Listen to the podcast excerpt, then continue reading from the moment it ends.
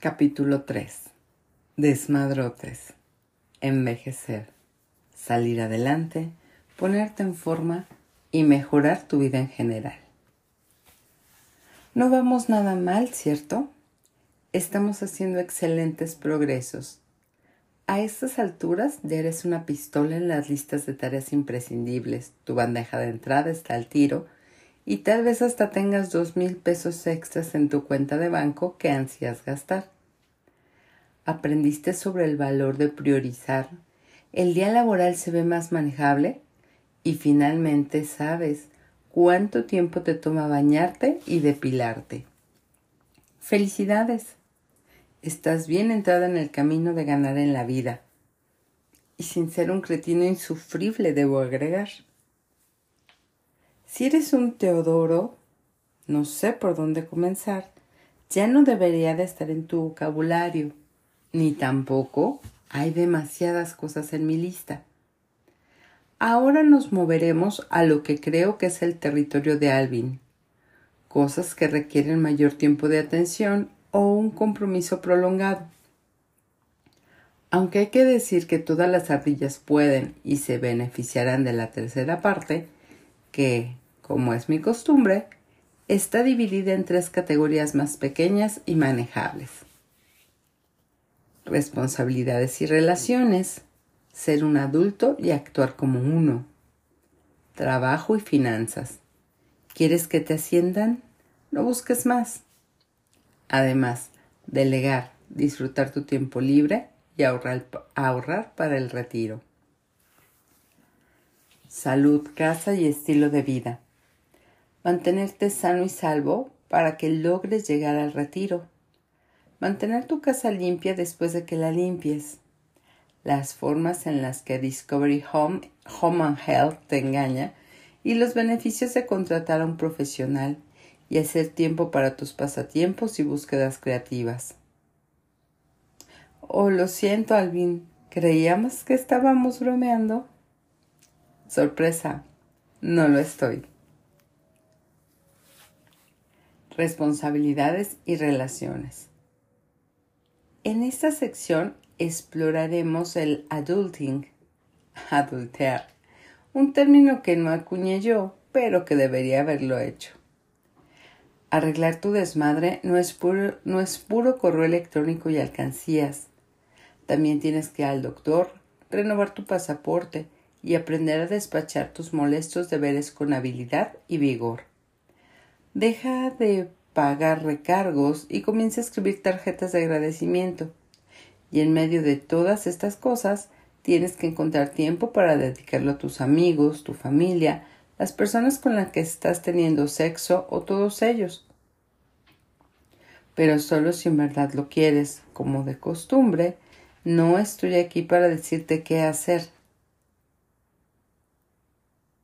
solo cómo puedes hacerlo si lo consideras importante para ser feliz. Tal vez a ti te interesa más dejar una relación, para siempre, no solo por el fin de semana. En este caso continúa leyendo, pero yo no dejaría este libro abierto sobre la mesa de café. Error de novato. Solo para adultos. Cuando tenía 10 años, intercambiaba libros de B. C. Andrews con mi primo el más grande. En ese entonces no entendía todas las cosas de adultos que había en ellos, pero sí aprendí un par de valiosas lecciones como nunca subestimes lo que la gente puede hacer por una herencia. Y si lo único que comes todo el día son donas glaciadas, probablemente te enfermes. Espero que haya algunos niños allá afuera igual de emocionados que yo por la siguiente sección. No es clasificación X, lo siento, pero es informativa y leerla ahora hará que sus vidas sean más felices cuando ingresen al mundo de los parquímetros y las mastografías. La vida es un lanzamiento. Parte de ganar en la vida es lidiar con esa mierda que de repente demanda tu atención con urgencia. Un niño de tres años que se encaja un clavo oxidado en el patio del recreo Generalmente tiene ahí un maestro, un padre o una niñera para calmarlo, quitarle el polvo, aplicarle pomada antibacterial y hacer una cita de seguimiento para la vacuna del tétanos. Cuando eres un adulto y suceden estas cosas, tienes que lidiar con ellas tú sola. Nota para ti y tu soledad. Agrega neosporin a tu lista de compras. Pero un clavo oxidado, por más desagradable que sea cuando se introduce en tu piel, no debe poner todo el juego de la vida en peligro. Lo sé, es odioso sentir que finalmente conquistaste tu rutina diaria, una bola rápida en la zona de strike, y luego la vida te arroja una bola curva. Por suerte, todo lo que has aprendido hasta ahora sobre manejar mejor tu tiempo, priorizar y controlar tus impulsos, te preparó para este desmadre. Ya eres más eficiente, ¿cierto? Ya no vas tarde todo el tiempo. Tus días tienen más estructura y por lo tanto son más relajados. De hecho, estás bateando bolas rápidas en el parque de tus sueños, lo que significa que tienes más tiempo, energía y dinero para gastar para los otros lanzamientos que la vida te haga, ya sean bolas curvas, bolas rápidas o un inmundo cambio de velocidad. Esos lanzamientos pueden incluir gastos inesperados. Ya hablamos de los gastos, de entender cuánto inviertes y en qué para controlar tus finanzas y de reforzar tus ahorros. Pero, ¿qué de los costos ocasionales como la renta de un smoking o las multas de estacionamiento? Esos no aparecen en los cálculos diarios ni mensuales, porque son poco frecuentes, pero cuando ocurren no puedes dejarlos de lado. Y solo porque no te has entrenado para pagar una multa de estacionamiento todos los días, no significa que debas ser menos rápido y decisivo cuando estas tareas aparecen en tu lista de imprescindibles dos veces al año. Las personas que tienen su desmadre arreglado no pagan recargos. La cita con el doctor. Quizás eres un raro espécimen cuya genética es perfecta y no ves la necesidad de mantenerte al día con tus exámenes físicos anuales ni el ritual sadista de ir al odontólogo, lo cual está bien. Si no está descompuesto, no lo arregles pero algún día un profesional de la salud te dirá que necesitas revisarte, o peor, comenzar a cuidarte.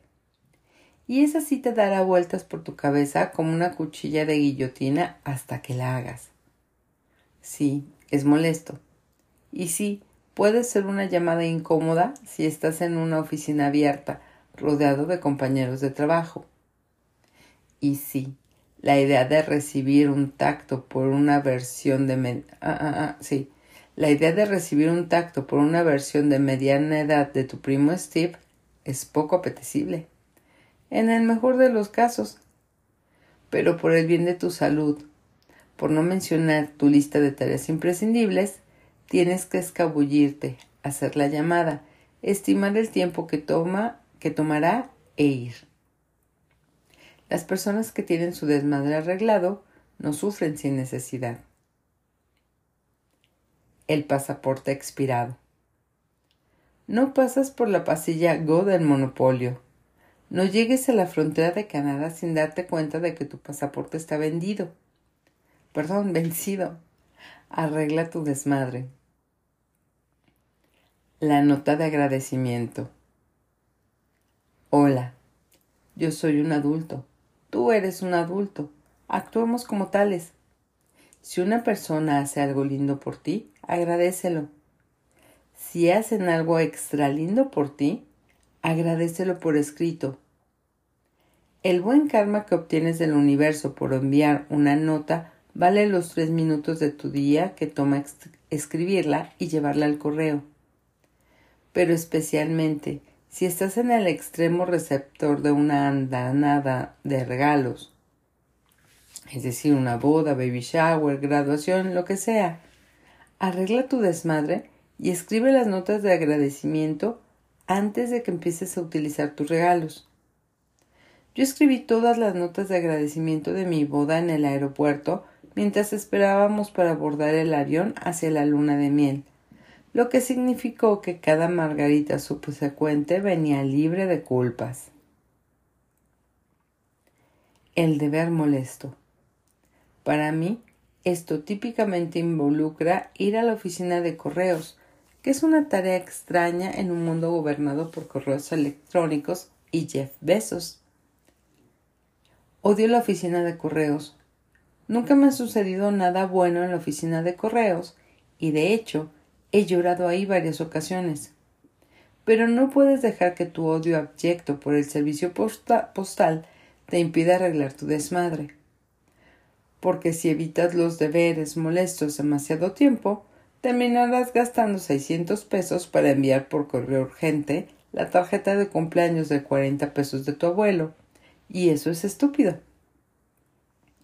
Eso es la antítesis de tener tu desmadre arreglado. De todas maneras, tuviste que ir a la oficina de correos y tu indecisión te costó 600 pesos. Por Dios, Sara, arregla tu desmadre.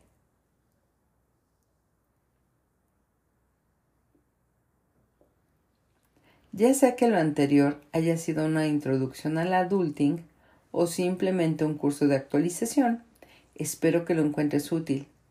Actuar como un adulto es una parte integral de arreglar tu desmadre, y es la única forma en la que algún día vas a dejar la casa de tus padres, mantenerte fuera y luego convertirte en una de esas personas que no pierden ocasión para decirles a los jóvenes lo difícil que eran las cosas en sus tiempos. ¿Sabías que mi papá recogía moras a cinco centavos por fanega? Bueno, lo hizo. Y mi primer trabajo fue en un sitio web de comedia donde teníamos colgados en la pared un tablero de dardos y un pescado de plástico que cantaba. Pero no teníamos una fuente de sodas gratuita. Así que todavía había espacio para que yo creciera en el mundo. Y también lo he para ti enderezar el barco de las relaciones. Otra parte de ser adulto es construir relaciones. Cuando eres niño, pasas el tiempo con los niños de los amigos de tus padres, o con los vecinos, o con quien quiera que sea, ah, o quien, ah, ya me atoré, o con quien sea que tenga una alberca en su patio. Conforme creces y tu grupo se diversifica, comienzas a tomar decisiones más concretas sobre quién quieres, con quién quieres pasar tu tiempo y por qué. Para cuando llega la edad adulta, te encuentras envuelto en una serie de relaciones complicadas, algunas por elección, otras no tanto. Ya sea con un amigo, un miembro de la familia o un enlace romántico, las relaciones caen en tres categorías. Mantener, mejorar disolver. Mantener o mejorar requiere cierto esfuerzo. Por ejemplo, si te vas a encontrar con un amigo, deja tu teléfono en el bolsillo. Tuitear en vivo sobre el trago de tu acompañante es molesto para los dos. Si estás hablando por teléfono con tu abuela, no tendría por qué sonar una estación de radio de fondo. Escúchala a ella, no a Mariano Osorio. Hacer una sola tarea a la vez demuestra que la persona te interesa. Por supuesto, no puedes enfocarte ni comprometerte con nadie si nunca estás disponible. Por eso, en primer lugar, tienes que priorizar, ver y hablar con esas personas. Conexiones perdidas. Ya discutimos estar demasiado ocupada para hacer cualquier cosa. Esta es una excusa que se utiliza de forma constante cuando no logramos reunirnos con los amigos tan seguido como nos gustaría. Es difícil, por ejemplo, cuando recién sales de la universidad y te alejas medio país o planeta de las personas sobre las que solías quedarte dormido en las fiestas.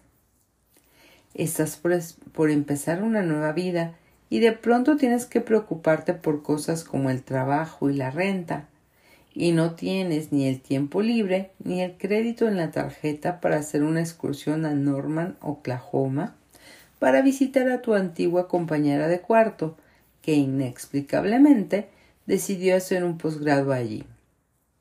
Tienen Facebook, por lo que pueden espiarse una a la otra de forma abierta o encubierta. Además del tipo que casi siempre se interpuso entre ustedes durante el segundo año. Y también se mensajean bastante, pero no es lo mismo. Por desgracia, las cosas no se ponen más fáciles conforme avanzas más allá de los 20 años. Tienes que ser nuevos amigos en una nueva ciudad y en un nuevo trabajo, y además encontrarles espacio. Igualmente, si tienes pareja, su gente comienza a invadir tus noches y fines de semana como groupies de los Jonas Brothers, sobre todo Nick, seamos realistas. Puede que te caigan bien muchas de estas personas, pero no necesariamente se llevan bien con tus otros amigos. Y luego tú y tu ser amado tienen que tomar decisiones complicadas, como a cuál fiesta ir primero el sábado por la noche y a la cual después. O sea, decidir quién hace mejores fiestas. Las relaciones son difíciles. Después de diez años de esto, tal vez en distintas ciudades, y después de varias parejas, coleccionaste algunas docenas de amigos, de amigos, al menos doscientos en Facebook. Y ahora todos se van a casar el mismo fin de semana. Maldita sea. Corte a diez años después, y la mayoría de tus hijos, de tus amigos tienen hijos. Tal vez tú también. Y de alguna manera Reunirse para cenar con personas que viven en la misma ciudad involucra una estrategia digna de la mejor stalker. De manera lenta pero segura, dejan de estar en contacto. ¿Cómo decías que se apellidaba la compañera de tu cuarto? ¿Miller? O tal vez el dejar de estar en contacto Sucede cuando se vacía el nido y te das cuenta de que eran juegos, de que eran los juegos de fútbol de tus hijos, y las comuniones y las graduaciones y las bodas, lo que te mantenían en contacto con los amigos. Ahora atraviesas tierras desconocidas con un destartalado ejemplar de la revista ARP como única guía. Es perfectamente natural que algunas amistades mueran en el camino en cualquier etapa de la vida. El reto es mantener o mejorar las que en realidad son importantes para ti, las que valen la pena, la distancia, las complicaciones de horarios y el nuevo tipo de fiestas que comienzan a mediodía y terminan a las 3 pm con el hijo de tus amigos dormido sobre ti. El primer paso es ser honesto contigo mismo sobre si esta amistad vale la pena. Si no, te refiero a un libro completamente distinto. Pero si decides que sí, entonces puedes, puedes establecer el objetivo de mantenerla y mejorarla y diseñar una estrategia para lograrlo. Por ejemplo, cuando tengo que escribir con una fecha límite muy estricta, mis prioridades cambian de pasar el tiempo con amigos a terminar el trabajo. Me convierto en una especie de ermitaña, lo cual está bien en pequeñas dosis, pero no quiero que se me vaya de las manos, porque así es como los amigos valiosos desaparecen de tu vida. Es como las parejas de famosos que siempre están terminando sus relaciones, porque la distancia entre sus elegantes sets de filmación es demasiada para que el amor verdadero y aparentemente los aviones privados la puedan superar. Así pues, mi estrategia es hacer una lista temporal. Sorprendente, lo sé. De toda la gente linda que he dejado de ver desde que comencé a escribir Arregla tu desmadre. Es la entrada de personas que quiero ver en mi aplicación de AnyList, debajo de cosas de las que probablemente te deberías deshacer y artículos de baño para el siguiente viaje. No hago esto porque de otra manera olvidaría los nombres de mis amigos, sino como un recordatorio visual de que no solo quiero verlos, sino de que necesito hacerles tiempos, es decir, enfocarme tan pronto salga del modo deadline. Y luego me comprometo a mandar un correo intermedio. Hola, solo quería que supieras que estoy pensando en ti y que espero con ansias poder tomarnos unos tragos cuando salga a respirar. ¿A quién no le gusta recibir un agradable correo porque están pensando en ella? Una nota de una sola línea puede darle la vuelta a la sensación de tal vez esta persona no valora mi amistad. Una línea. Toma muy poco enfoque y compromiso redactar un correo electrónico de una línea. Entonces, ¿la amistad vale la pena o no?